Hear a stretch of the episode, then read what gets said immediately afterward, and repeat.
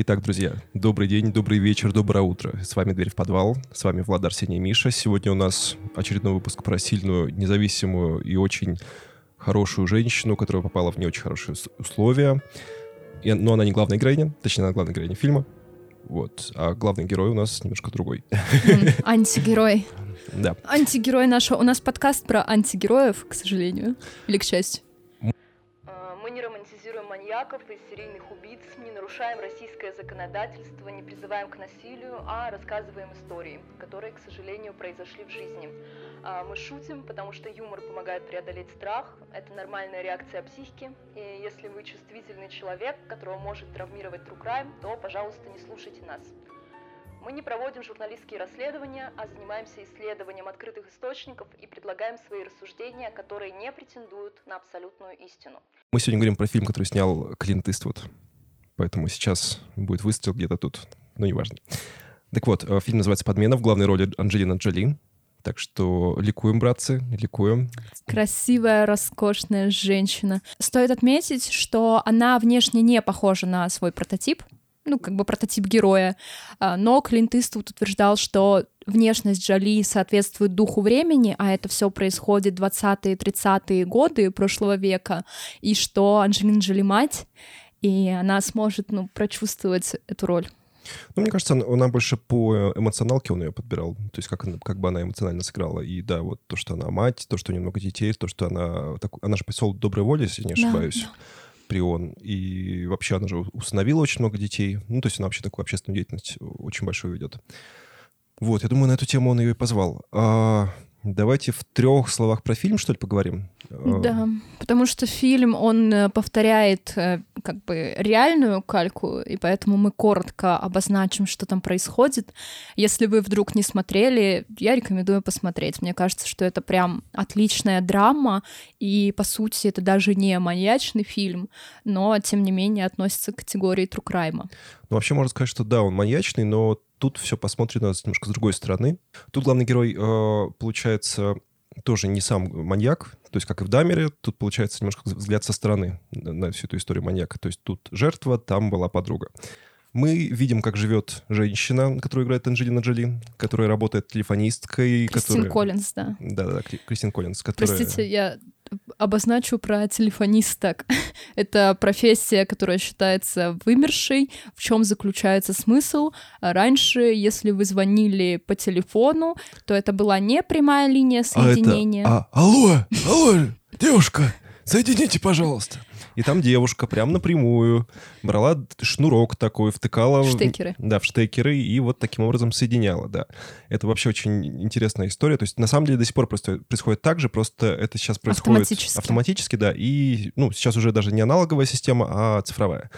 Но принцип на самом деле до сих пор один и тот же. Просто... Да, просто раньше это люди делали, а теперь все делает техника. Вот Хорошо она бы люди бы еще и сами разговаривали по телефону, это был бы вообще чистый кайф, да?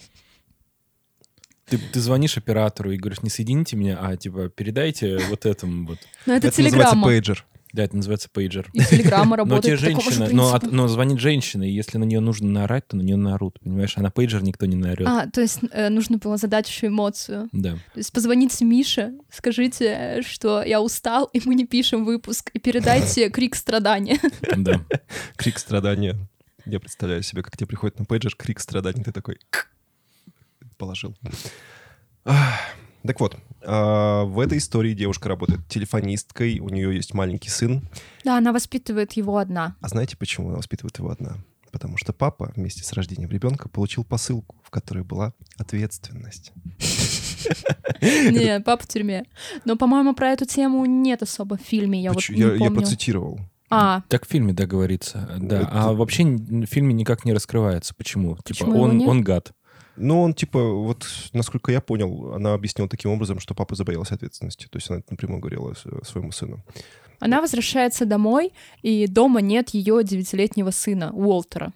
И он куда-то пропал. Соответственно, она начинает поднимать кипиш, пытаться его искать, пытается подавать заявление в полицию, но полиция, соответственно, сутки ее мурыжит. Причем Уолтер, он такой достаточно самостоятельный мальчик, ну, потому что она соло-мать, как бы она работает и кормит семью, и поэтому Уолтер сам обедает, сам ходит в школу, сам ходит в кино, и в целом нет ничего странного в том, что он остался один дома и куда-то пошел, но вечером ребенок не вернулся. Итак, э, начинаются поиски Уолтера, проходит примерно 8 дней, и тут мамаше приходит звонок. А, или два месяца, я не помню. Пять 8, месяцев. 5, ну, сколько-то месяцев, да, проходит, и поступает звонок, что вашего сына мы нашли.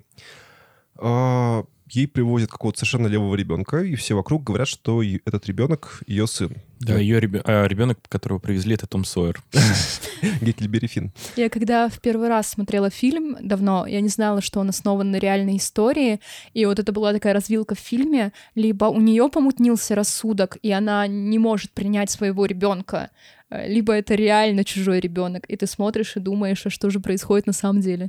Не, мне понравилось, как поначалу все как будто бы такое, что ведет ее к тому, что она сумасшедшая, а потом, ну вот отметки, вот э, его учитель, который говорит, что, ну, типа, садись на свое место. Он не знает, да, Там причем в фильме очень тупо объясняли ей в полиции.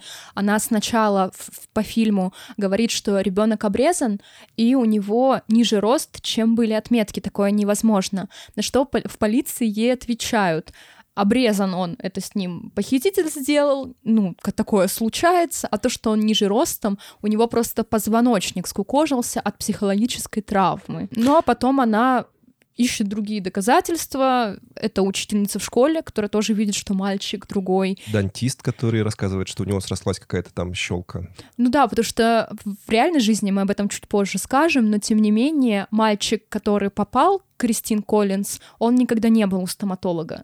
А ее сын ходил к врачу регулярно, и стоматологическая карта наглядно показывала, что вот ребенок, у которого нет пломб и нет никакого лечения, а у ее сына они были. Пломбы никуда не денешь. Даже если похититель их, я не знаю, вырвал, все равно будет заметно. Ну, от стресса зубы могут вырасти. Да, и кариес те, исчезнуть. Те кости, которые из позвоночника как бы ушли, они ушли в зубы. Ну да, это, это те, которые из 6 дюймов э, его роста. Да. Полиция Лос-Анджелеса лучше понимает Там в биологии не, и всем не, не 6 дюймов. А потом начинается классная история про victim blaming. Или как это называется? Как это модное слово-то какое-нибудь, где ей говорят, что она не права. Что это газлайтинг. Газлайтинг. Называется Её... мэнсплейнинг вообще-то.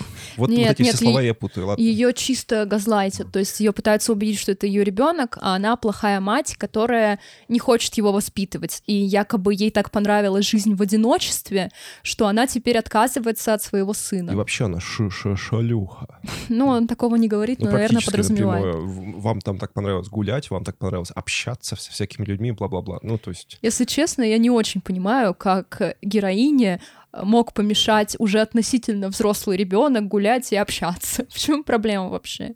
Ну, скорее, ей ее работа могла помешать. В остальном да. ничего не помешает. А работа ей нужна, потому что необходимо кормить ребенка, у них нет папы. Что у нас начинает происходить дальше? А дальше начина... с ней связывается пастор, которого играет мой любимый Джон Малкович, и рассказывает ей, что, вы знаете, тут вообще-то все не так просто, как могло показаться. И оказывается, что вся правящая верхушка города, включая мэра и шефа полиции и всех его подотчетных лиц, э, все завязаны в разного рода преступных заговорах. Они получают деньги разными незаконными да. способами. И, собственно, это очень сильно влияет на них. Да, и этот самый преподобный, он борется с коррупцией в Лос-Анджелесе, он неоднократно сделал заявления по поводу вот, обманов со стороны полиции и властей, и поэтому он обратил внимание на дело Кристин и то, что ей пытаются подсунуть чужого ребенка. А потом начинается самое веселое, когда Кристин просто кладут в психушку. Э, решение проблемы уровень Советский Союз. Ну да, карательная медицина, добрый вечер. Мы сегодня без карательной кулинарии, но хотя бы до карательной медицины дошли. На самом деле это очень тяжелые сцены, когда ее помещают в лечебницу, где ее заставляют пить препараты, убеждают, что она это все придумала, и говорят, что она сможет выйти только если ну, заявит, что это ее ребенок. Врач же напрямую говорит, да, что типа это все закончится. Ну, то есть, по сути, это пытки.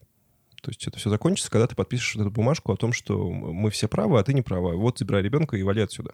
И Кристин в лечебнице понимает, что вот по этому шифру по которому она туда попала, а в больнице находятся другие неугодные полиции люди. И их там очень много, они начинают общаться.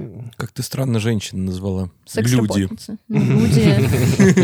Эти женщины, Ну, эти люди. Нет, там же, может, есть и мужчины, просто их не показывают. Но там же в целом, кто пошел против полиции, Женское, по-моему, психушка. Женское отделение, что-то такое. Да, может, женское отделение. Но суть в том, что там она знакомится с секс-работницей, которая подала заявление, по-моему, на полицейского. Он ее избил, будучи клиентом, и она не побоялась и пошла в полицию. И после этого ее поместили в Не лечебницу. самое лучшее решение в ее жизни. Так вот, а параллельно с этим у нас начинает развиваться совершенно другая линия. А, В этой линии а, один из работников а, местного участка едет на отдаленную ферму для того, чтобы как это назвать, депортировать мальчика, на которого было заявление о том, что он незаконно пересек границу, а, в Канаду. Он забирает пацана с фермы. Ферма довольно странная. А, Он забирает мальчика, который убегает от него. То есть он его ловит, стагивает наручниками, садит в тачку и увозит, собственно, в участок. А, Когда мальчик начинает, наконец, доходить до того, что его сейчас отправят в Канаду, ему почему-то вдруг внезапно захотелось рассказать, что он замешан в серии не самых приятных убийств. Оказывается, на самой ферме живет некий человек, Его дядя. его дядя, который позволил ему жить у себя, но потом оказалось, что он его удерживает. Ну, то есть он сказал ему напрямую, что проломит ему башку, если он убежит. А, а дядя занимался... так- Чем занимался дядя-то, получается? Дядя занимался тем, что воровал детей на улицах. Причем он брал э, пацана с собой в машину, чтобы дети спокойно садились. А, привозил их к себе на ферму и дичайше убивал. По фильму. Это мы По сейчас, фильму. да, по фильму Да, да, да. То есть я просто про фильм рассказываю. Вот. А, Пацана, пацану не верят. Он, э, он всем говорит, что это правда, ему никто не верит. Наверное, все думают, что он пытается откосить Ну от да, да, да. депортации в Канаду. Ему дают пачку фотографий, он говорит, да, да, да, да, да. Вот, после чего он вместе с полицейским собирается, едет на эту ферму и показывает, где были захоронены трупы. Ну и, со- собственно, они там их находят. И там выкапывают около 20 тел детей, находят одежду. А к чему вся эта, э, вся эта история была? А к тому, что фотография пропавшего сына нашей главной героини тоже там оказывается. И, собственно, тоже э, мальчик указывает на то, что да, этого сына тоже убили. После чего маньяка схватили, посадили сначала, ну, точнее, э, против него начали проводить соследственные действия, после чего был суд, после чего была казнь. Но, э, опять же, основной точкой преткновения стало то, что сам маньяк, ну, не признается, естественно, и он, он видел газетные статьи, он, он читал про эту Кристину, Кристин. а, Кристин, да, он читал про нее, и он обращается к ней на суде, что, мол, вы такая храбрая, вы меня, мол, не обливайте грязью, а, я, мол, вас уважаю туда-сюда. И расскажу вам всю правду. Нет, он сначала так, так не говорит. А потом из тюрьмы приходит телеграмма, что вот он, мол, хочет за день до смертной казни с ней пообщаться. Ну, мол, рассказать ей всю правду. И Кристина, естественно, находится в подвешенном состоянии, потому что она не знает на самом деле судьбу своего сына и не хочет смотреть правде в глаза. В фильме это, кстати, показано тем, что она постоянно звонит в службу, э, службу потерь, как это называется, так, служба, которая занимается розыском э, потерявшихся людей. И раз в неделю, раз в месяц спрашивает у них про ее сына. Вот в итоге все сводится к тому, что они разговаривают, Кристин на него нападает, э, пытается из него выбить каким-то образом правду, но он отказывается. После чего маньяка казнят, и история маньяка на этом заканчивается. Ну, но прош- проходит, насколько я помню, ну, показывает 1938 год. А, Ну, Или лет 35-й, 35-й там или 35 показывают. или 38 да-да-да. Лет пять, короче, проходит. Ну, 5-7 лет, короче. Да, там, по-моему, 28 и 35 если не ошибаюсь. Вот. И Кристина уже немножко поднялась по карьерной лестнице. А, вроде как у нее какие-то там уже отношения, отношения, друзья, не друзья. Но она все еще ищет ребенка. И в какой-то момент ей звонит одна из женщин, с которой она подружилась, которая тоже была в такой же позиции, как она, и что ее ребенка украли. И оказалось, что ее ребенка нашли. И что этот ребенок сбежал с фермы, И смог спастись. Да. да, а сын самой главной героини помог ему бежать. То есть э, этот ребенок запутался, но ее мальчик, соответственно, Уолтер, да. Уолтер помог. Вот, и на этом фильм, собственно, заканчивается. Он заканчивается на истории о том, что Кристин не знает, что случилось с ее сыном, что она всю жизнь искала его и пыталась, ну, ждала, собственно, но, к сожалению, ни к чему это не привело. То есть история, на самом деле, довольно тяжелая, там довольно много акцента на, на критику власти, на критику судебной системы, на критику психиатрической истории.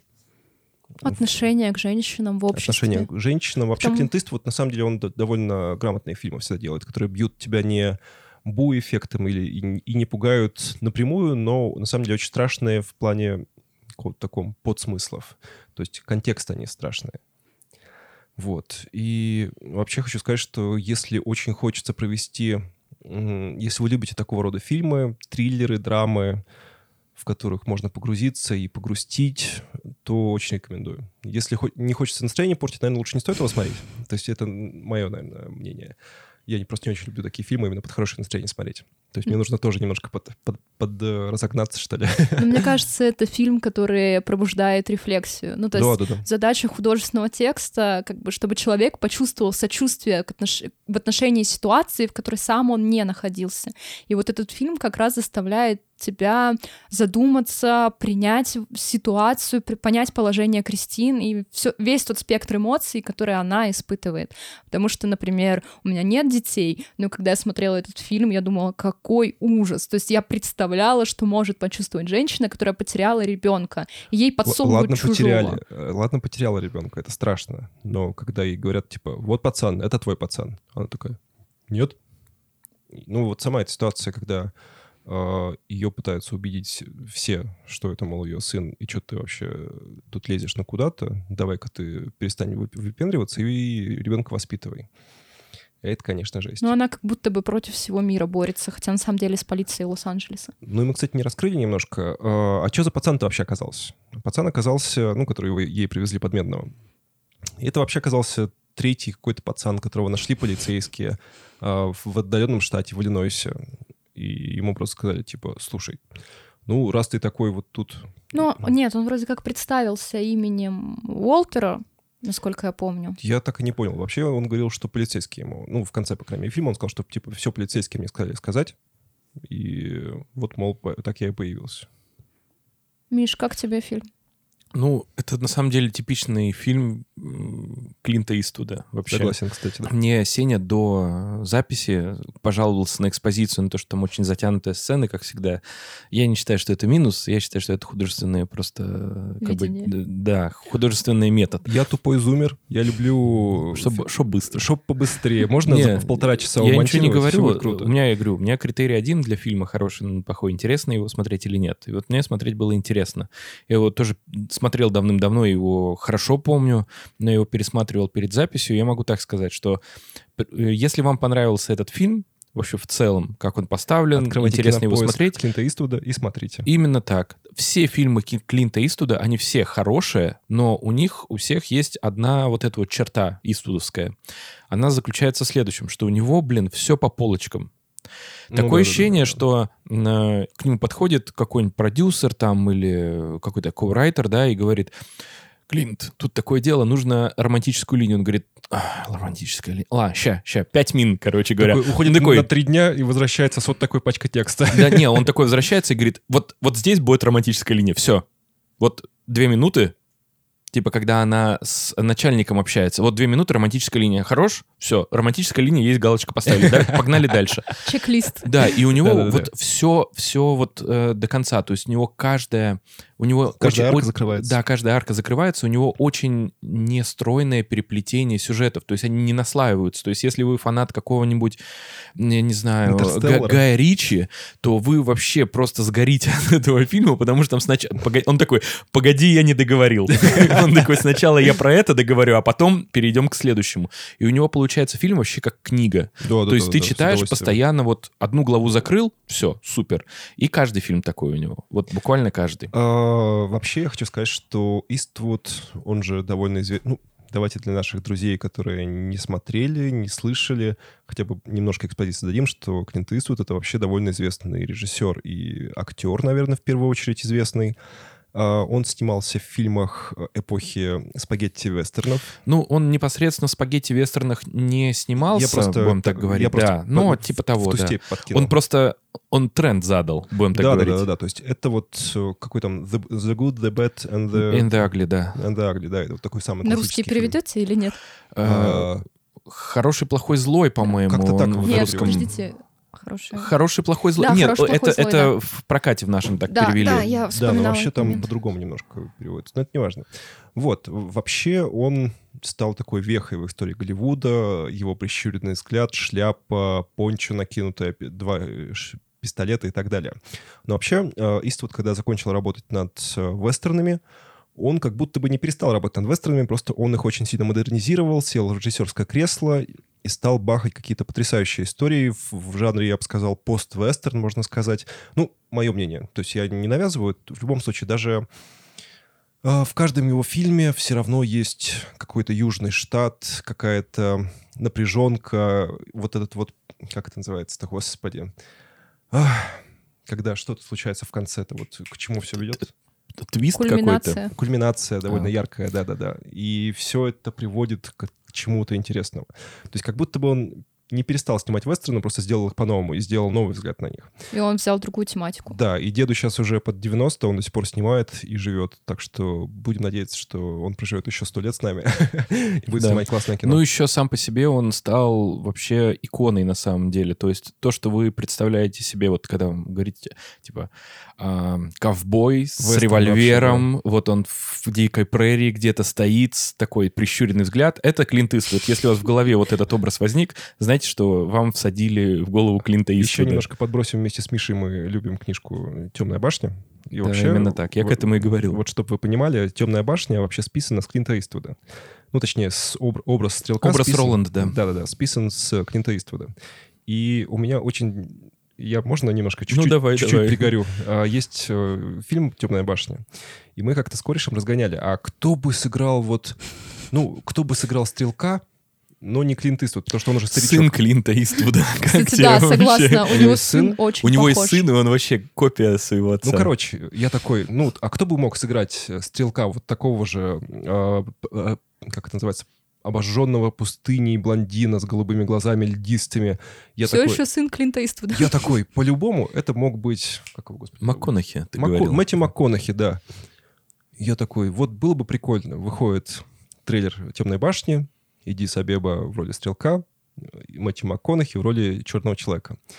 Человека я, в черном. Я до сих пор не смотрел этот фильм и не собираюсь. Извините. Ну, там на самом деле в, в, в защиту этого фильма скажу, что э, Клинт Иствуд всегда он такой рассудительный, строгий и жесткий. Вот. А в «Темной башне» Роланд, вот этот вот ковбой такой, да, такой стрелок, он скорее дуболом. То есть он такой дуболом, прямой, да. Э, очень такой прямо вот, он не терпит никаких каких-то альтернатив. У него вот все вот, я еду из точки А в точку Б. Он идеально бы работал бы в нашем мире водителем трамвая вообще, просто супер.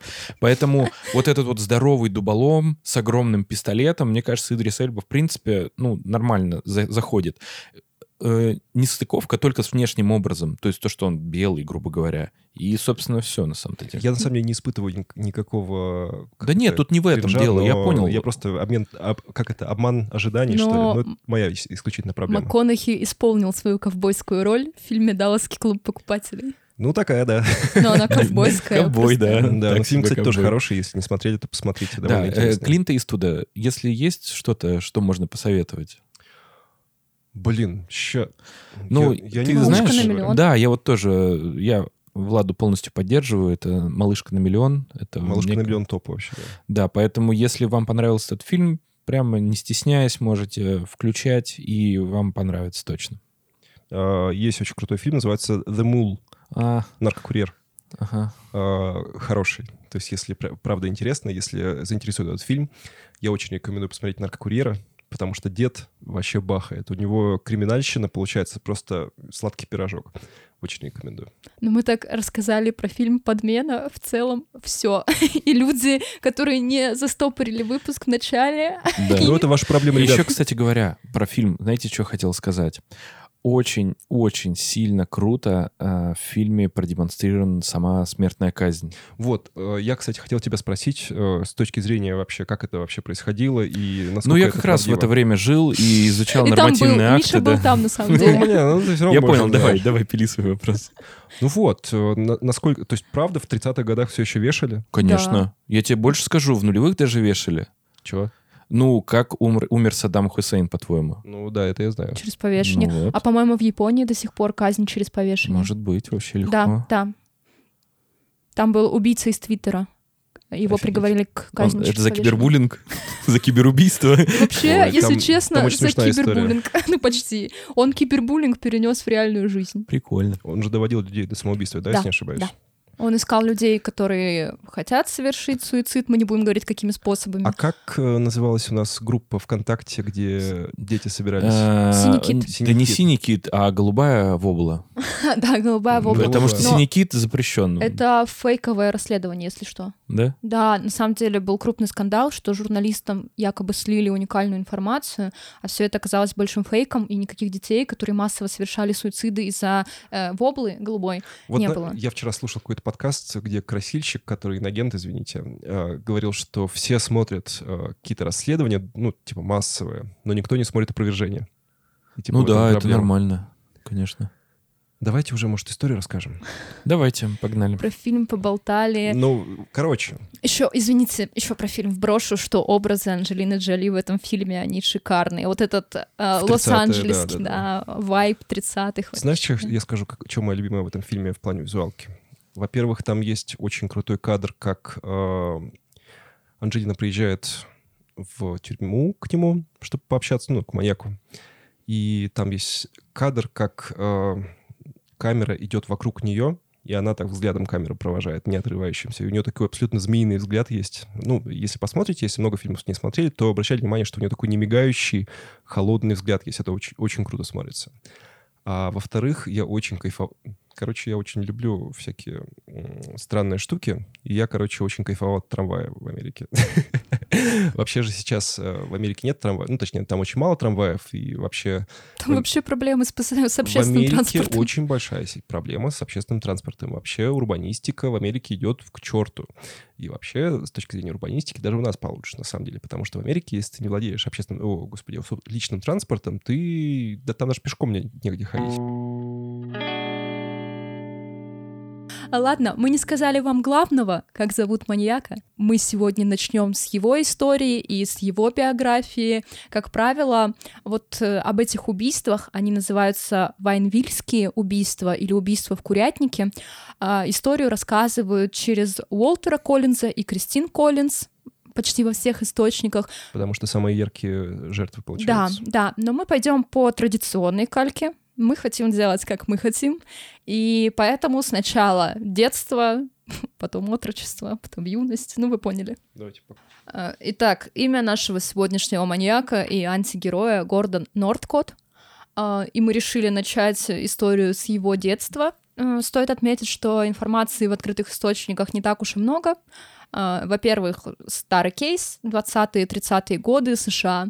Во-вторых, профайлинга еще не существовало, поэтому Гордона никто не анализировал, никто к нему не приходил. И сразу убили по его поимке. И его, да, повесили, к нему применили смертную казнь. Но вы поймете сами, что тут типичные черты маньяка, даже исходя из той информации, которую, которую удалось найти.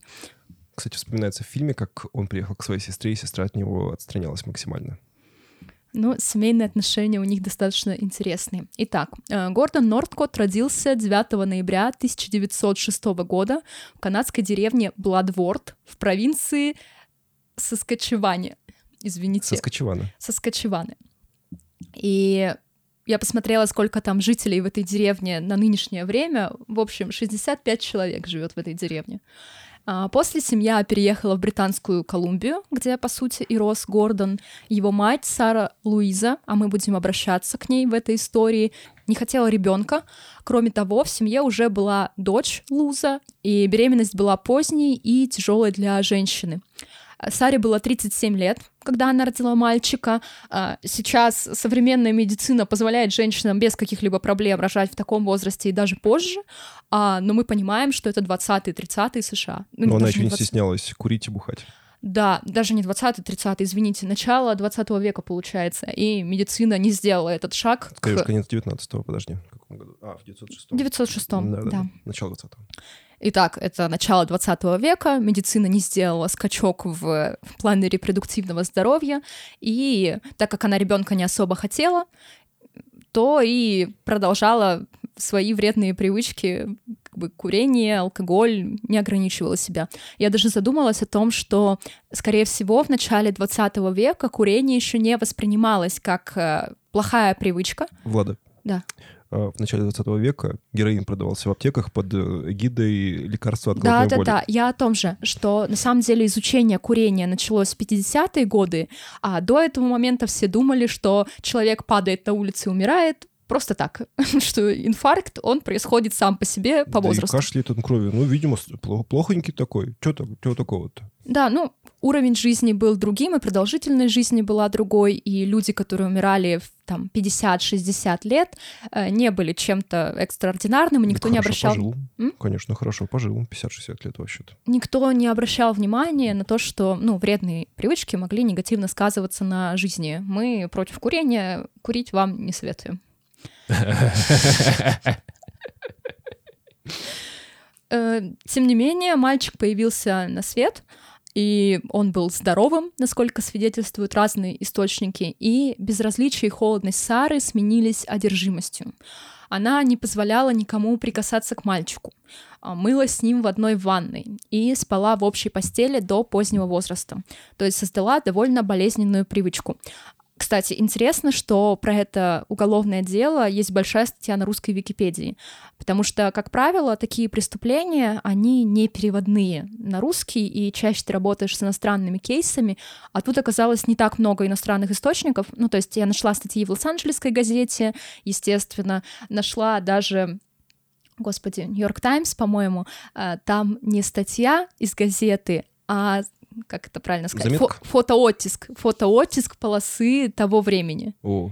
Да, и, кстати, такие оттиски я в США тоже видела, потому что мы ходили на экскурсию в редакцию, это была старая редакция, и они хранили полный архив, и ты можешь там с помощью специального аппарата, я не знаю, как называется. Подожди, а фотооттиск, это значит, что они просто сфотографировали на какую-то, ну, на да, пластинку, получается? Да, и на пластинке они хранятся, и там библиотека, которая состоит из архива, и сейчас они фотооттиски переносят в интернет. Я не помню, в каком-то фильме же показывали, как э, раньше печатали газеты, как они вот набирали всю газету. Да, ручной набор. Да, это вообще обалдеть, конечно. Это я в своем университете проходила.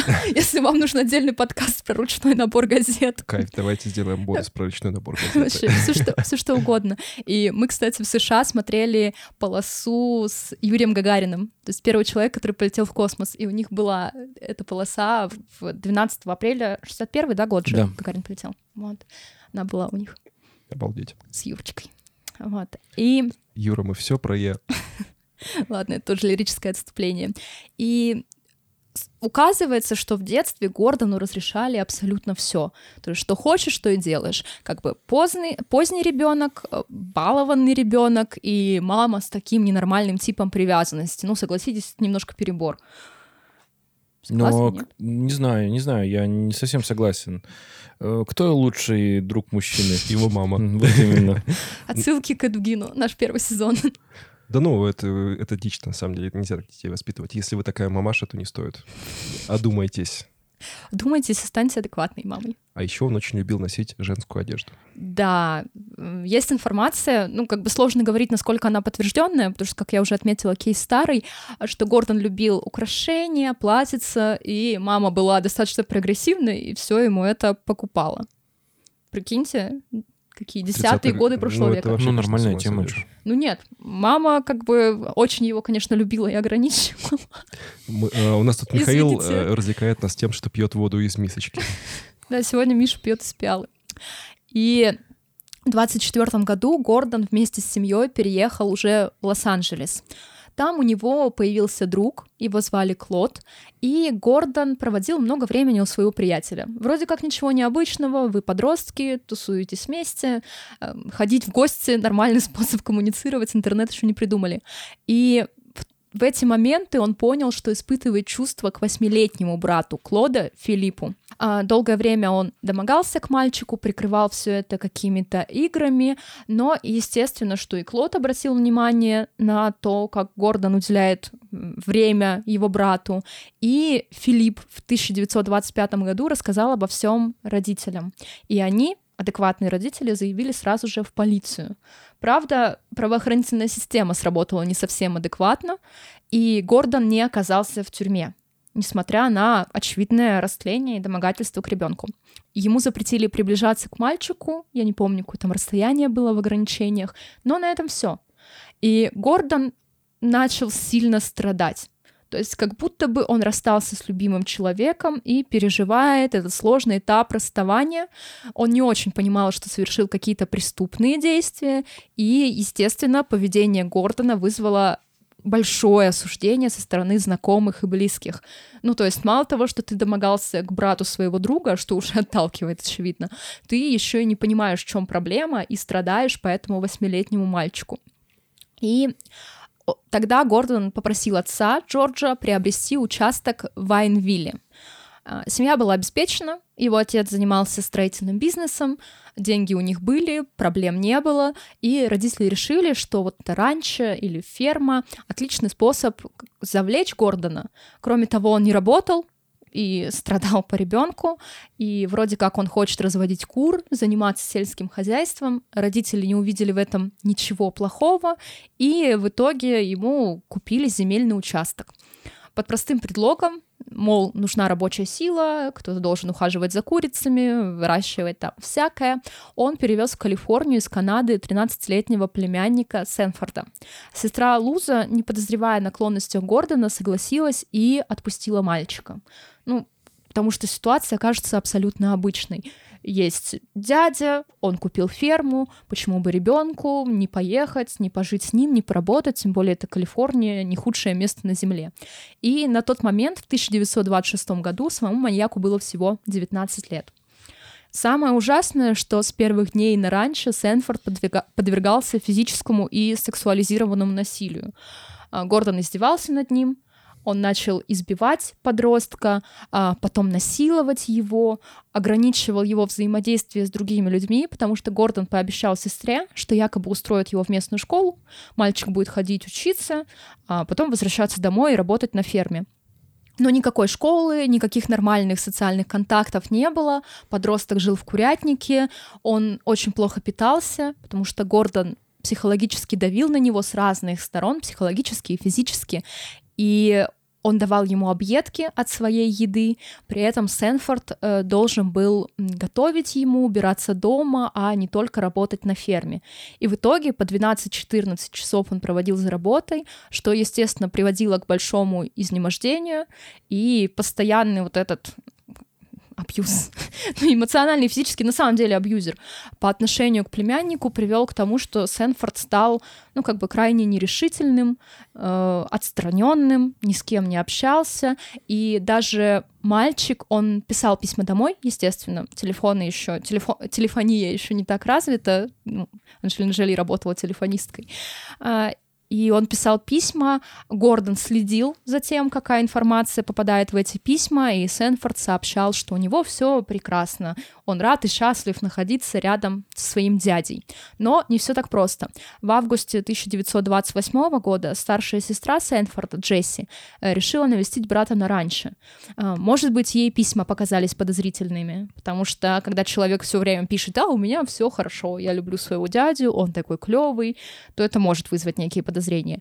Может быть, она куда-то ехала и решила навестить как бы своих родственников. И внешний вид подростка, естественно, сразу ее напугал, потому что если мальчик нормально не ест, нормально не спит, его регулярно насилуют, он будет выглядеть, очевидно, плохо, и его физическое состояние тоже будет плохим. А, но сам Гордон при девушке вел себя как идеальный дядя. Готовил им завтрак, уступил лучшую комнату. Но показалось ей подозрительным и то, что он не оставляет их наедине для того, чтобы они не могли как бы поговорить. А, в одних из в одном из источников есть указание, что Сенфорд ночью рассказал Джесси о том, что происходит на ранчо. А в других вариантах а, Джесси сама все поняла по виду подростка и его поведению. Она сделала вид, что ничего не заметила, и уехала домой. Кстати, очень грамотный поступок с ее стороны, потому что Сенфорд мог, ой, не Сенфорд, Гордон мог и ее на раньше запереть, например, и издеваться над ними обоими. И в Канаде она рассказала американскому консулу о том, что происходит в Вайнвилле, и жалобу передали департаменту полиции. Естественно, э, несмотря на подозрение Джесси, что на ферме происходят убийства, нельзя было заявиться по такому поводу. Мало ли кто что сказал и подумал. Но Сэнфорд был несовершеннолетним, он был гражданином Канады и незаконно пересек границу Америки. То есть это стало предлогом для того, чтобы навестить очень странного дядю и забрать его племянника и привести его как минимум домой, если над ним там издеваются. И 31 августа 31 а, августа 28 года двое инспекторов службы прибыли на ранчо, Нордкот старший сразу же испугался и сбежал. Это насторожило сотрудников полиции. А Сенфорд остался, и они пообщались с ним. Сначала мальчик боялся говорить, и по понятным причинам Нордкот сказал, что убьет его, если он будет общаться с полицией, но Сенфорда увезли в отделение, и он начал давать показания племянник Сенфорд э, повел себя как настоящий стукачок и заложил любимого дядю.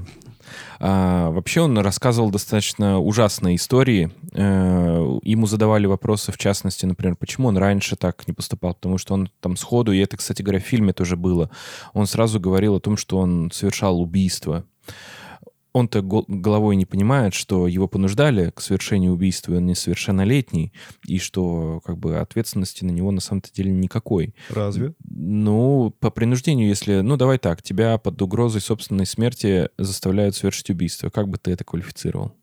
Ну вот я у тебя это хотел спросить. Ну вот, ну вот нет, короче говоря. То есть э, он вышел сухим из воды, получается? Ну он бы да, он бы да. Сенфорд, я говорю про него.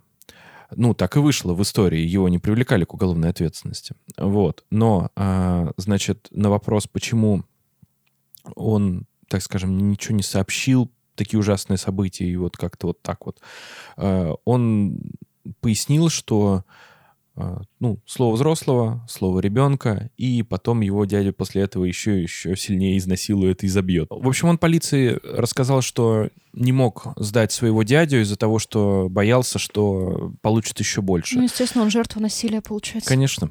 Вот, поэтому, если вы хотите загнобить своего ребенка и чтобы он никогда ничего не рассказал никому, гнобите его просто еще сильнее, да. Вообще ужас. Еще мне кажется, что он даже не мог связаться с полицией. Ну, а то как, есть если ты Он же никуда не уходил без присмотра дяди. Все так. И э, Стэнфорд понял, что дядя нифига не шутит э, после того, как лицезрел первое убийство. Будем так говорить, ну не совместное, но он был очевидцем. В общем, э, дядя Стэнфорда, он что сделал? Стэнфорда, он что сделал? Он убил маленького мексиканского мальчика, просто его застрелил. Тот шел по дороге, и тот решил его просто шмальнуть из э, мелкокалиберной винтовки. Э, Гордон попросил своего племянника помочь ему, показал ему чудесное ведро, а в ведре была голова мексиканского мальчика маленького. По, по показаниям самого Сэмфорда, это было, ему было лет семь, по-моему, что-то вроде того. То есть он ну, совсем да, маленький был. А знаешь, зачем он забрал его голову? Ну? Чтобы мискалем залить. Да Может нет, быть. нет, он же все тело забрал, просто он почему-то отрубил голову. Может, он хотел так Сэнфорда напугать. Скорее всего, так и было. Это шутка про червячков в мискале, извините. Вот ну, тело они куда-то на обочину сбросили, то есть, ну, вообще достаточно варварским способом поступили с ребенком. А, да, по фотографиям Сенфорд опознал нескольких детей, которые пропали в то время, и в том числе а, он опоздал, опознал и он вот, а, показал место захоронения, а, где как и каким образом совершались преступления. Он рассказывал про то, что Гордон э, запирал детей в курятнике, он там их время, так скажем, какое-то время даже держал. В фильме, кстати говоря, это проиллюстрировано так, что он их вообще толпами какими-то держал. До, 4, и, до пяти человек, по-моему. Да, и вообще там по одному, что ли, их убивал, и вообще какая-то такая прям ну, вплоть до мясорубок. Вообще ужас какой-то, да. То в действительности он держал их, на самом деле, не очень долго, и по нескольку буквально там одного-двух, по-моему, там двух братьев он держал еще, в последующем я вам расскажу. И, соответственно, он их просто насиловал, убивал по итогу. А тела он а, хоронил на своем же ранчо, а, засыпал негашенной известью для того, чтобы побыстрее вроде бы как бы разлагались. И в результате чего фактическая история расходится вот с историей киношной, потому что фактически следов от тел было достаточно мало и было очень тяжело опознавать, то в фильме там прям... Скелеты, да. Вообще паркюрского периода какой-то, да. И в фильме там же было как будто бы он 20 человек убил, и они все эти 20 скелетов на раньше нашли. То здесь э, в некоторых источниках даже есть версия, что Гордон успел спрятать тела. То есть он их выкопал, забрал, и полиция нашла уже только то, что осталось. Вообще у меня, кстати, э, в фильме в моменте, когда они приехали с пацаном на ранчо и начали... Пацан начал копать, я сидел и думал, а представьте себе, что сейчас он не найдет никакого трупа, и все ему скажут, что это просто врун. Вот mm-hmm. мне, мне кажется, что это было бы прикольно. Не прикольно в жизни, но прикольно с ну, точки с зрения... зрения сценария, я имею в виду, да. Вот. И реальная история, конечно, расходится в том, что Сэнфорд э, свидетельствовал о том, что маленького Уолтера все-таки Гордон убил. А, и Зна... не один. Да, Гордон, значит, заприметил юного э, Уолтера в Лос-Анджелесе и потихонечку исполнял план по его похищению. В один момент, ну, тот, мы помним, мы уже рассказывали, да, что он был достаточно самостоятельный, мама работала, особо присмотра за ним не было, и Гордон ему предложил посмотреть ранчо. Вообще, как там чего. А, кстати говоря, об этом почему-то вот мало говорится, да, но в фильме про, на это делается акцент, то, что детей, когда похищали, там сидел Сэнфорд, и вроде бы как бы доверие вот к этому взрослому было больше, потому что, ну, что тут еще какой-то ребенок, вроде все, все окей, а не какой-то маньячило, который один разъезжает. Так вот, э, в действительности э, нет шансов э, то, что, на то, что Уолтер сбежал, и что его в последующем найдут, потому что Сэнфорд свидетельствовал про то, что его долго пытали, он его очень достаточно продолжительное время убивал и пытал, и в итоге, естественно, помогал ему э, спрятать труп на ранчо. Там еще с мамой история. Э, погоди, а, еще. Ага, это, просто, это, да. это еще не все, да. Но э, не было бы все так интересно, если бы погостить не приш... решила вот эта вот лю- любящая мама Гордона, которая решила навестить своего сына. А, приехав, она обнаружила, что мальчик действительно находится, ну, не знаю, как это правильно сказать, в плену, что ли, да, у Гордона. И вместо того, чтобы взять э, все свои силы как бы в кулак и поехать прямо в полицию и как-то все дело замять, она очень сильно расстроилась. Но расстроилась она, видимо, из-за того, что ее сын не довел дело до конца, и поэтому предложила ему не отпускать ребенка, вот, а поскорее с этим делом покончить. Уолтера, да? Да, Уолтера, да. И его, соответственно, спрятать. Так они, собственно, и поступили. И в последующем, когда э, Сэнфорд говорил, он говорил, что они совершили это преступление втроем. Вот. Причем Сэнфорд, он думал, что сейчас бабушка приедет. Ну вот она приехала, она увидит весь этот ужас, и кошмар закончится. Ну, то есть она пойдет в полицию, она устроит выволочку своему сыну, всех заберет оттуда, да, ребенка Уолтера и его Сенфорда. Но никаких действий со стороны женщины не было.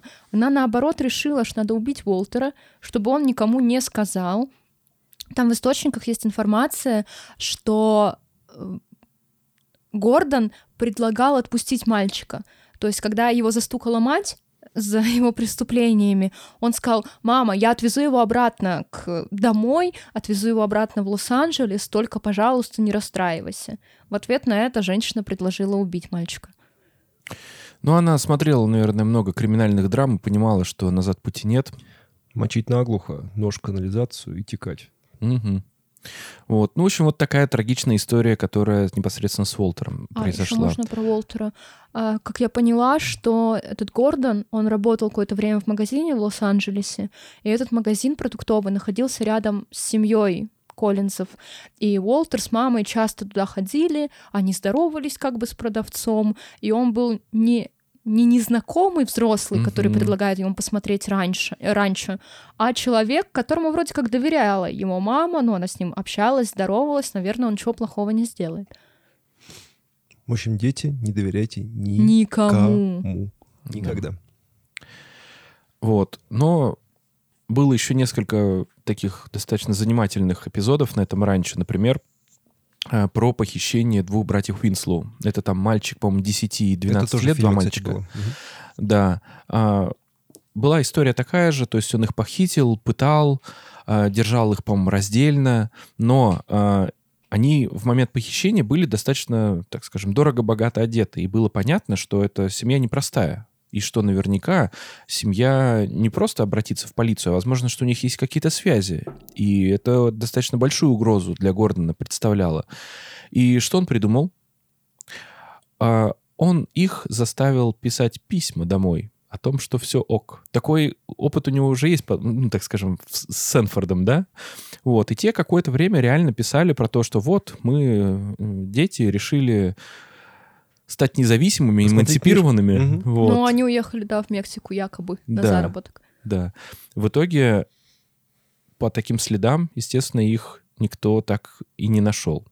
Ну, это те, вот я описал те преступления, да, за исключением мексиканского мальчика, то есть э, двое братьев Уинслоу и э, Уолтер. Уолтер. Это те три доказанные убийства, за которые, собственно, назначили смертную казнь Гордону.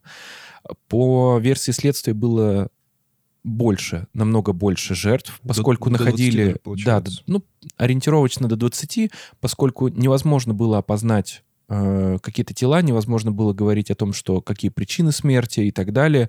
Вполне возможно, что это было детское кладбище какое-нибудь индейское, знаешь. Могло быть все что угодно. Но ну, причинно-следственной связи между его действиями и, так скажем, следами, которые были нашли, найдены на ранчо, у полиции не было. Соответственно, ему вменяли три, но этого было вполне достаточно для того, чтобы вынести справедливый Шаг. приговор. Да. Причем, получается, у этих трех убийств и, ну, четвертое, так частично, Сенфорд был свидетелем. То есть мало того, что были какие-то останки детские, да, вот Остатки. волосы, кровь. М? Остатки. Остатки.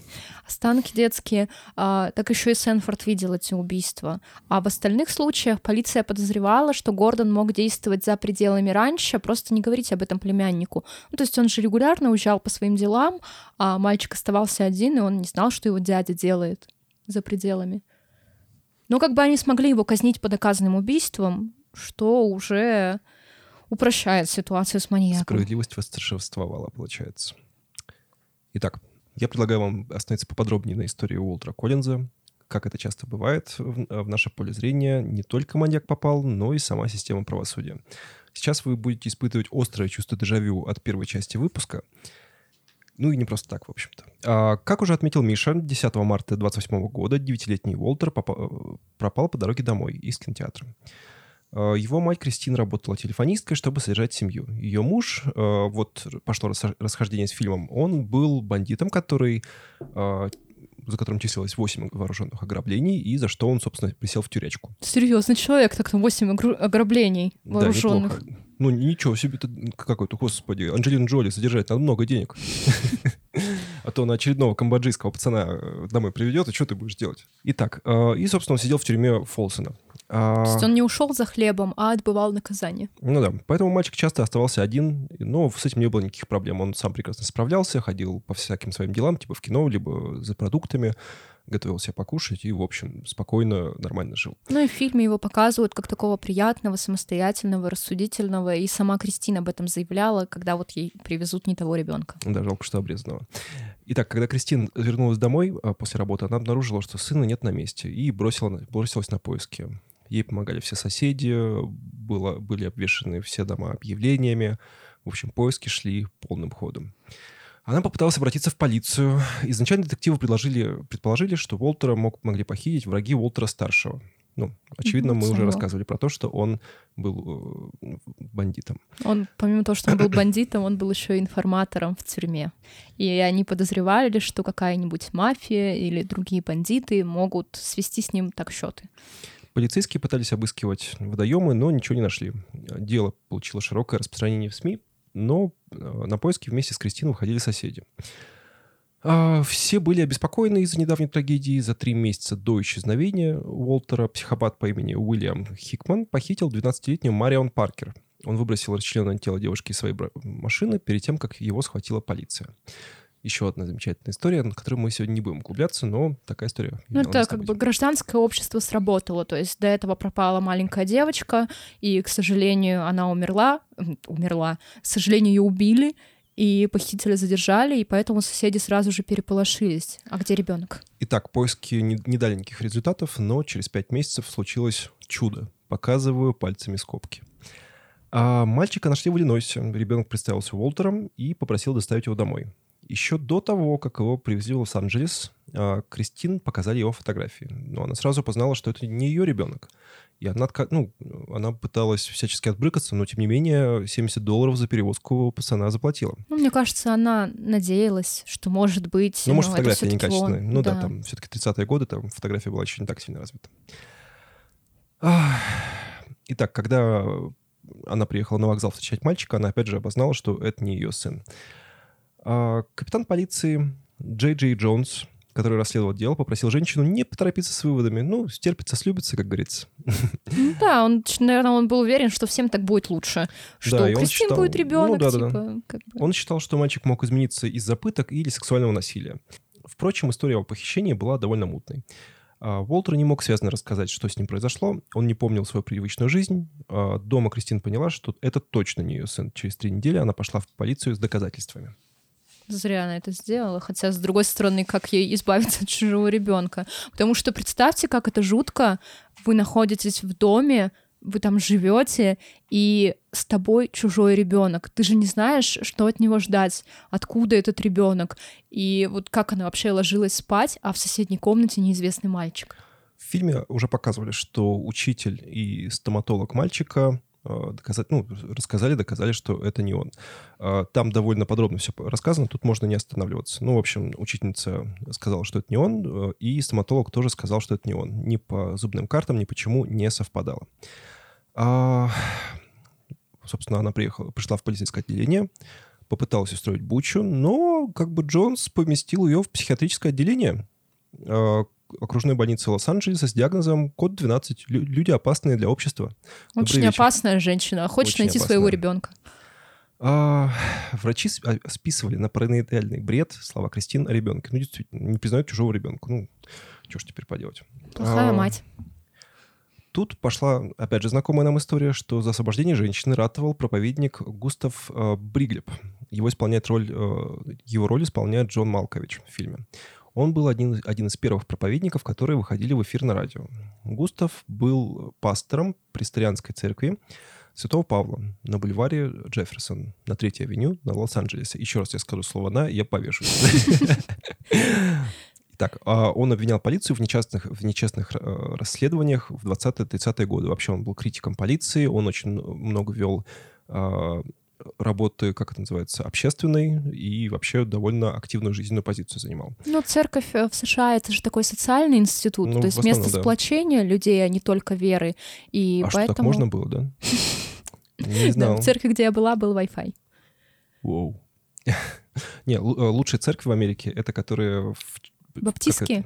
В темнокожих районах. Баптистские. Да, и где темнокожие просто «Oh, happy day!» Да, мои коллеги были в баптистской церкви, то есть мы ездили группой, а я была в католической церкви. Неправильный выбор, Влада, неправильный. Ну, мы ездили с семьями, которые нас принимали, да, и моя тетенька была католичкой, и она пела в хоре. И хор безумно красивый. А ты помнишь, э, был классный фильм, назывался «Давай, сестра», как-то так? С Вупи Голдберг? Да, да, да. Да, Там да, вот он кайфовый. Две, потрясающие две части про...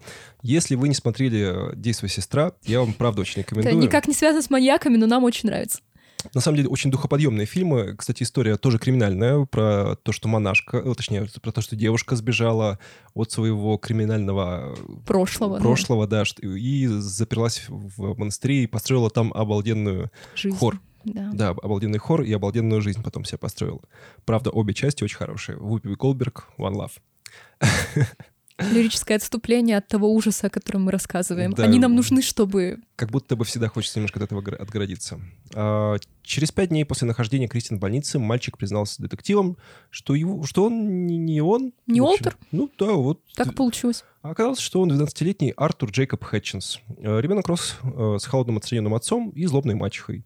А, мальчик сбежал из дома, путешествовал со стопом. В какой-то момент он услышал эту историю и решил закосить под Уолтера. Да, ему кто-то сказал, что «Ой, ты похож на этого мальчика». Но я видела их фотографии, вот этого и Артура, и Уолтера. Ну, некое сходство есть. Ну, как у, как у любого маленького мальчика, наверное, с другим. Ну, Такое нет, легкое. нет, внешность все равно запоминающаяся, но они внешне на вот этих старых снимках немного похожи. Не сказать, что один человек, но черты ну, лица такие. В итоге родители приехали, забрали его и уехали. Ничего ему не было потом. Потом он вырос, э, вырос абсолютно нормальным человеком и работал с лошадями. Все сложилось у него довольно неплохо. Причем у него была такая мотивация, что он вроде как не хотел причинить боль Я, мол, Кристин. хотел просто в Лос-Анджелесе побывать. Да. Ну, слушай, я его на самом деле понимаю. Если бы была какая-то такая мутка побывать в Лос-Анджелесе по, по, по какой-нибудь такой схеме, я бы тоже согласился. Ну, он еще же ребенок, он не понимает, ну, какую травму он наносит женщине. Он в общем, просто с актерами... я не осуждаю. Я бы тоже так сделал. С актерами хотелось Итак, 13 э, сентября 30 года Кристин Коллинз выиграла судебный процесс против капитана Джонса и должна была получать компенсацию в размере 10 800 долларов, которую Джонс не выплатил женщине до конца жизни. Кристина э, планировала... Кристин. Кристин, да, простите. Кристин планировала потратить всю сумму на, на поиски сына. А после Джонса еще и в полиции восстановили. Да, справедливость так, так себе восторжествовала. Ну, мы как будто аспекте. бы часто рассказываем истории про то, как э, пенты накосячат по полной программе, а потом они еще становятся... Я не помню, в какой истории было, что э, один из копов, которые очень сильно об этом об, обделались, стал потом в итоге каким-то большим начальником среди копов. Ну, у нас была история про большого начальника изначально в Михасевиче. Не-не-не, э, это в американском тоже кейсе история. было, что типа два там было полицейских, которые... Это значит Джеффри Дамер.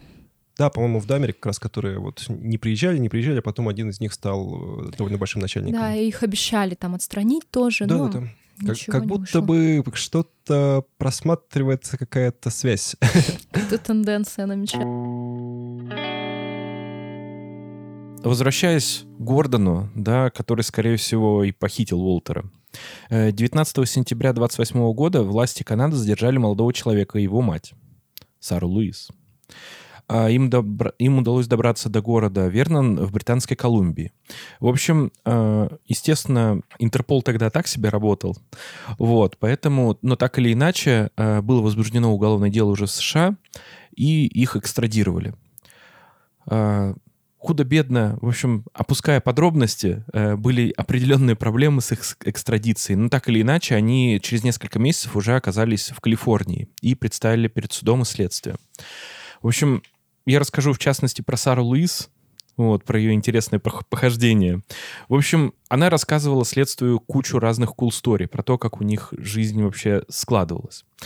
Она сначала начала рассказывать про то, что она не мама его, а вообще бабушка что якобы вот как бы... Ее уже почивший супруг изнасиловал Да-да-да, что, что у них там, да, что у них очень странные э, семейные отношения, что вообще бедного Гордона вся семья насиловала, а она одна единственная, вот как бы Светоч в окне как бы за ним, о нем заботилась, и вот так вот произошло, он вообще не виновен.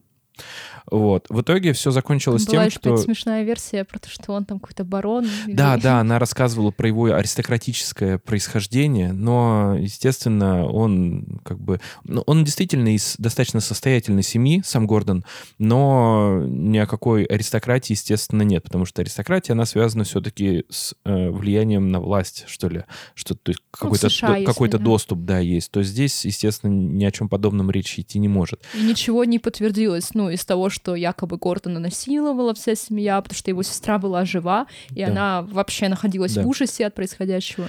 А следствие ее обвиняло, в частности, в убийстве, собственно, Уолтера Коллинса. а, то есть убийство группой лиц, это достаточно серьезное, в общем-то, преступление. И э, вообще следствие просило смертную казнь для нее, mm -mm. Э, но э, из-за того, что э, смертная казнь не применяется в отношении женщин, кстати говоря, и в том числе и в России, например, во всем многих странах. Э, Очень Вы меня спросите, странно, почему? Кажется, Вы меня даже. спросите, почему, а я вам чуть-чуть попозже отвечу. Э, но в итоге ей дали пожизненное заключение, и поскольку, отвечая опять на вопрос, зачем, э, американские суды дают много пожизненных заключений. Вот в рамках этого пожизненного заключения она вышла по УДО через 14 лет. А, как, как тебе такое? Да. И, ну, она там, по-моему, году в 44-м, по-моему, умерла. Но все равно ее выпустили из тюрьмы. Да. А, вопрос, кстати говоря, интересный. А, почему к женщинам не применяют Почему, да, казнь? и почему, например, а, женщины, женщины никогда не поместят а, в тюрьму со строгим режимом? ну, для них не предусмотрено, какие бы они ни были. Это даже не связано с тем, что процент особо тяжких преступлений женщин совершают намного меньше, чем мужчины, да, но тем не менее, как бы такие есть, и почему бы это не организовать маленькую такую тюрьму, такую маленькую. Для вот, пять женщин, для, для, для пять женщин, да. Подожди, у нас же в прошлом выпуске была героиня, которая подвергли... Это в США. В США есть штаты, где... Э, у них немножко по-другому, да. Мы, про, мы да. про Канаду говорим. Но в целом... Нет, мы нет. сейчас говорим, а их, экстра, их экстрадировали в США, и их mm. Калифорния обвиняла. В, в Калифорнии, Калифорнии нельзя. нет смертной казни для женщин. Да, как вы считаете, в чем смысл? Просто я, я вам почему вопрос этот задаю. В общем, я когда еще учился, а, наш лаборант, на кафедре уголовного права криминологии, она защищала, в итоге выходила, когда вот я уже заканчивал, она выходила на защиту диссертации на тему специфики, я уже не помню точно, как называется, но что-то вроде специфики назначения наказаний для женщин. и как, вы тема, и как вы думаете, в чем основная причина, почему для женщин уголовное наказание легче, ну, объективно, да, чем для мужчин при общих равных? Потому что она может род продолжить.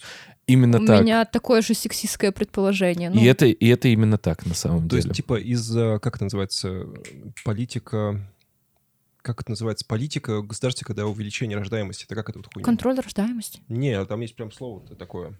Секс. Секс. Неважно, ладно.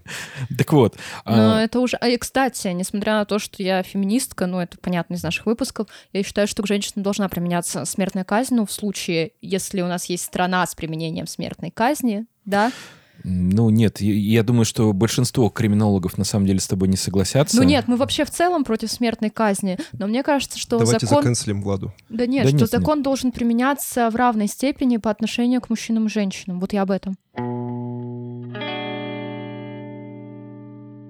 И суд над Гордоном Нордкотом начался в 1929 году, и его причастность к убийству Уолтера уже не рассматривали, потому что по этому делу осудили его мать. И процесс продолжался на протяжении 27 дней. А, обвинение представила доказательства по трем убийствам, и суд присяжных признал Нордкота виновным по всем пунктам. В итоге его приговорили к казни через повешение, и ее привели в исполнение. Долго они не ждали. 2 октября 30 года в государственной тюрьме Сен-Квентин на тот момент Гордону было 23 года. А, Причем интересно, что в этой тюрьме обычно при приводили в исполнение смертные приговоры для заключенных Алькатраса. И последняя казнь была применена в 2006 году. Несмотря на то, что Гордон Нордкот понимал, к чему все ведет, ему вынесли приговор, и это значит, что его в скором времени повесят, он решил помотать нервы Кристин Коллинз. А, чего бы нет, давайте еще побольше боли создадим. Опять отсылочка к фильму. Все ровно так же было. Да, да, тут э, как бы биографическая канва, она соблюдена. И он заявил, что не убивал ее сына. Так как на раньше не нашли останки мальчика, а ДНК-экспертизы еще не существовало, ее не проводили, э, женщина поверила, что сын может быть жив. И до казни в 30 году Нордкот послал телеграмму Кристин, как и в фильме, в которой пообещал рассказать ей всю правду, потому что она хорошая женщина.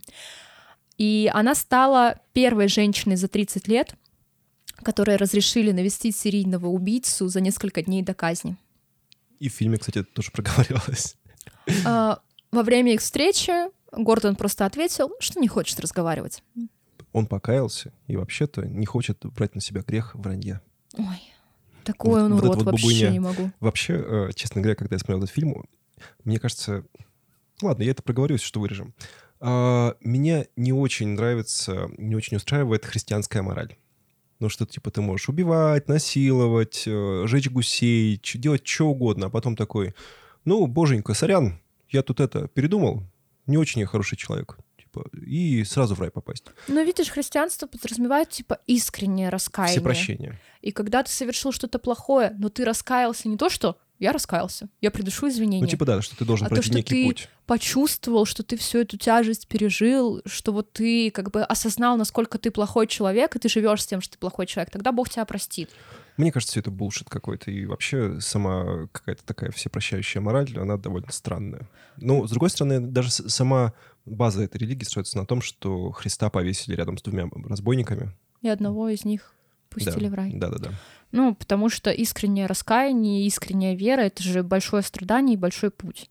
И люди могут совершать плохие вещи и потом осознавать это. Но не в данном случае, вот на ну сто вот, процентов. да, я как раз именно применительно к таким случаям говорю. То есть я не, не имею ничего против христианской религии, но когда это приходит вот к таким вот э, не очень хорошим людям, Или которые... как гейсы, которые Да, типа да, «со да, мной да. ничего не будет, я поверил». Типа, идите все в жопу, я пошел в рай. Да, это, ну, это, это кошмар, и на самом деле надо вспомнить, что Америка довольно пуританская исторически и очень религиозная страна, как бы нам не казалось. э, Ну, мы смотрим вроде когда с другой стороны океана, и такие, типа, блин, там ходят всякие странные люди по улицам и делают всякие грязные штуки, вроде как, ну, я завуалированно говорю, чтобы не попасть под Роскомнадзор. Но при этом это правда очень пуританская страна. И тот же самый Трамп, он победил на, на выборах, в том числе из-за того, что он типа тоже католик, и что он типа довольно религиозный Он человек. католик, да? Я, я боюсь ошибаться. То ли Ну, католик, то может, ли протестанец. быть. Ну, все что угодно может быть. Ну, религиозный человек. Что это один из его столпов. То есть у любого практически сенатора, у любого выборного лица в Америке есть один из больших столбов его предвыборной, предвыборной кампании. Это то, что он христианин. Ну, или вообще какой-то религиозный человек. А вообще Америка же вся очень разная, но там до сих пор не очень как бы прилично в обществе сказать, что ты Не ходишь в- в- по не воскресеньям в ходишь в церковь. церковь и что ты атеист, например. И тебе, конечно, никто не скажет, что фу, атеист, да ты дурак. Но люди будут с небольшим напрягом к тебе относиться, потому что у тебя как бы нет общины. И так как Гордон так себя повел, причинил еще больше страданий, у Кристин появилась надежда, что Уолтер вернется. Хотя Сенфорд давал показания, что очевидно, Уолтера убили, они сделали это втроем. И она умерла в одиночестве в 64 году. Потрясающе. Очень грустная история, очень хорошая женщина, как я предполагаю. Да, конец фильма более жизнеутверждающий, честно говоря. Так он, по сути, так же закончился. Просто он Ну не нет, ставит- там такой Там дают надежду, с да. надеждой такой, да. Ну, все равно она, ну, как будто бы закончила жизнь в одиночестве. То есть она не пошла на свидание, и там как бы дали вот этот намек, что она могла пойти на свидание, но не пошла. А что случилось с Сенфордом в итоге получается? Как и говорил Миша, его не привлекли к ответственности. Он э, не мог представлять, предстать, он не мог предстать перед судом э, по причине несовершен... ну, несовершеннолетия и по причине того, что он все-таки занимался этим по, по принуждению. А, Подросток сам подвергался сексуализированному насилию, обвинение верило в его полную невиновность. Э, Его направили в государственную школу Уиттер, где м, проводилась экспериментальная программа для несовершеннолетних правонарушителей. В итоге он провел в учреждении всего два года вместо пяти. Он не стал убийцей, он э, стал нормальным членом общества. Единственное, что он не захотел иметь собственных детей. То есть он женился, а, получается, 20 лет работал на почтовой службе Канады. Вместе с женой он установил вместо этого двух мальчиков, э, чтобы не передавать гены Норкота дальше. Вот. А, Умер он в 91 году в возрасте 78 лет. Он еще был ветераном, по-моему, Второй мировой Да-да-да, войны. он отслужил во время Второй мировой войны и тоже получил какие-то даже награды, по-моему. Вот так, несмотря на ужасное насилие, страшный опыт и тоже не самую благополучную обстановку в семье, потому что, напомню, его бабушка, приехав на ферму, не пошла в полицию, а решила убить мальчика, он стал нормальным человеком, смог как бы жить в обществе. Как будто бы. Как будто бы. Каждый раз, когда мы начинаем говорить про то, что вот, он стал маньяком, потому что семья на него вот так повлияла, как будто бы есть разные люди, и на, разных людей по-разному влияет обще- ну, общество, которое вокруг него. Мне кажется, если человек вменяемый, что несмотря на его социальное окружение, социальное давление, потому что истории про маньяков — это, как правило, очень грустные истории в детстве и очень страшные в результате. Мне, мне кажется, можно вообще сказать, что у детей довольно гибкая психика, и как будто бы очень многие штуки, которые происходят с нами в детстве, они, ну, забываются буквально. Ну нет, еще если человек вменяемый, то он всегда делает выбор. Убить ему или не убить человека. Конечно. Совершить преступление, не совершить. И когда человек этот выбор делает, наверное, мы должны переставать испытывать к нему какое-либо сочувствие, связанное с его детством. Возможно, все возможно. Но, как говорит нам, э, как видит нам Бог, нужно всех прощать. Так вот, друзья, а, мы сегодня рассказали очень интересную историю. А, она основывается, опять же, на фильме. Поэтому все же про фильм называется «Подмена», который снял замечательный Клинт Иствуд, «Боевой дед». Так вот, а, я напомню вам, что нужно обязательно подписаться на Телеграм, Обязательно туда приходите, слушайте, разговаривайте с нами. Я уже завлекаю туда всех-всех-всех, каждый, каждый выпуск, и надеюсь, что вы все придете. Я надеюсь, что вы придете к нам через неделю, во вторник, послушать новый выпуск. Мы каждую неделю трудимся для вас и стараемся выпускать все еженедельно. Над выпуском, э, как всегда, работала замечательная Влада. Скажем ей большое спасибо. Снимаю шляпу. Которая придумала посмотреть этот замечательный фильм и нашла вообще такой кейс. Она очень крутая. Вот. Собственно, а Миша монтировал, ладно, господи, сразу Не за что, не за что. Миша в такого просто, как, это, как э, тот кот на диванчик такой грустненький. Ладно, простите, пожалуйста, я тут так сбоку постоял. Так вот, э, всем пока, ребят. Да, сегодня мы послушали очень грустный и печальный кейс про Гордона Нордкота, Оставайтесь с нами. Мы каждую неделю рассказываем про ужасные преступления. Почему бы не проводить время вместе? Ура! Да, и следующий выпуск, кстати говоря, будет не столько при, по преступ, про преступления, а сколько про то, про что вас ждет после преступлений ваших совершенных. Давайте дадим просто маленькую подсказочку. Белиссимо. Ну, в общем, что, увидимся через неделю на этом же месте. Всем пока. Ничего себе, Миша попрощался. Пока-пока. Всем пока.